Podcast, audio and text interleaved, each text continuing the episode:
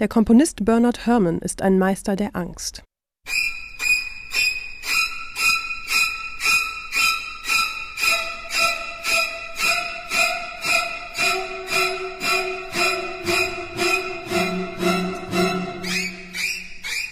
Selbst Menschen, die den Film Psycho nie gesehen haben, kennen fast immer diese Musik.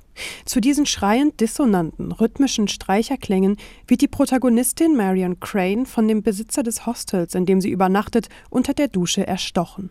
Bernhard Herrmanns Musik zu diesem und auch zu anderen Filmen ist teilweise sogar berühmter geworden als die Blockbuster selbst.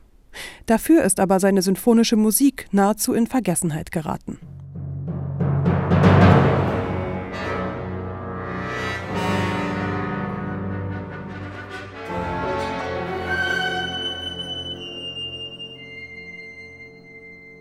Diese Oper mit dem Titel Wuthering Heights ist erst nach Bernard Herrmanns Tod aufgeführt worden und dann auch nur in einer gekürzten Fassung.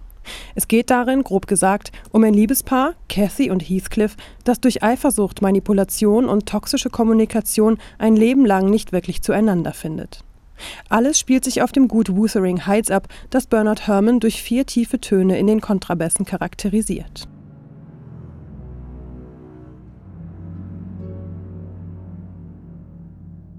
Die Stimmung ist düster, gespenstisch, geradezu bedrohlich. Dafür sorgen alleinstehende Flöten mit tiefer Klarinettenbegleitung, Streicher, die aus der Tiefe heraufkriechen, gähnende Pausen, Dissonanzen und crescendierende Pauken. Für eine solche Stimmung braucht es kein Bild, keinen Regisseur wie einen Alfred Hitchcock. So bedrückend und gruselig ist allein der Klang, und das Orchester erzeugt ihn mit großer Lust am Schaudern.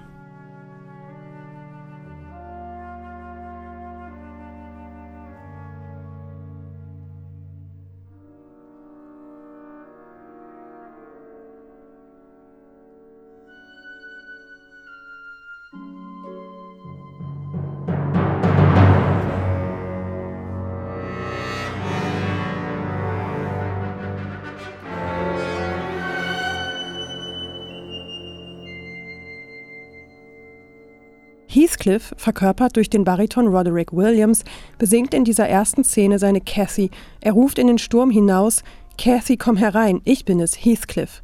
Allerdings ist sie bereits gestorben. Ihren fatalen Geliebten lässt das verzweifelt und wütend zurück.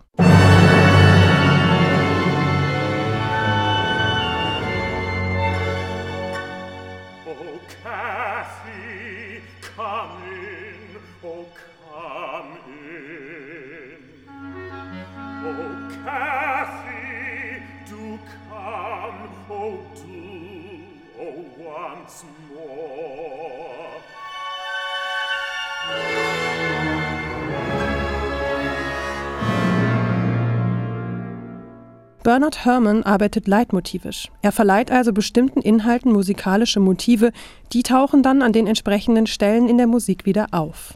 In seiner Filmmusik arbeitet er genauso. Überhaupt lassen sich allein durchs Hören viele Parallelen zu seinen Arbeiten zu Psycho oder Vertigo entdecken.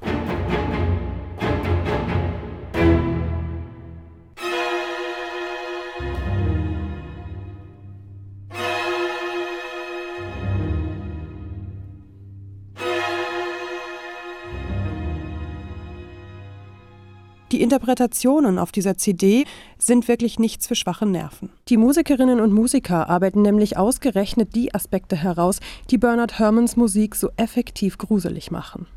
Da wünscht man sich doch, diese Oper möglichst bald auf irgendeiner Bühne zu sehen.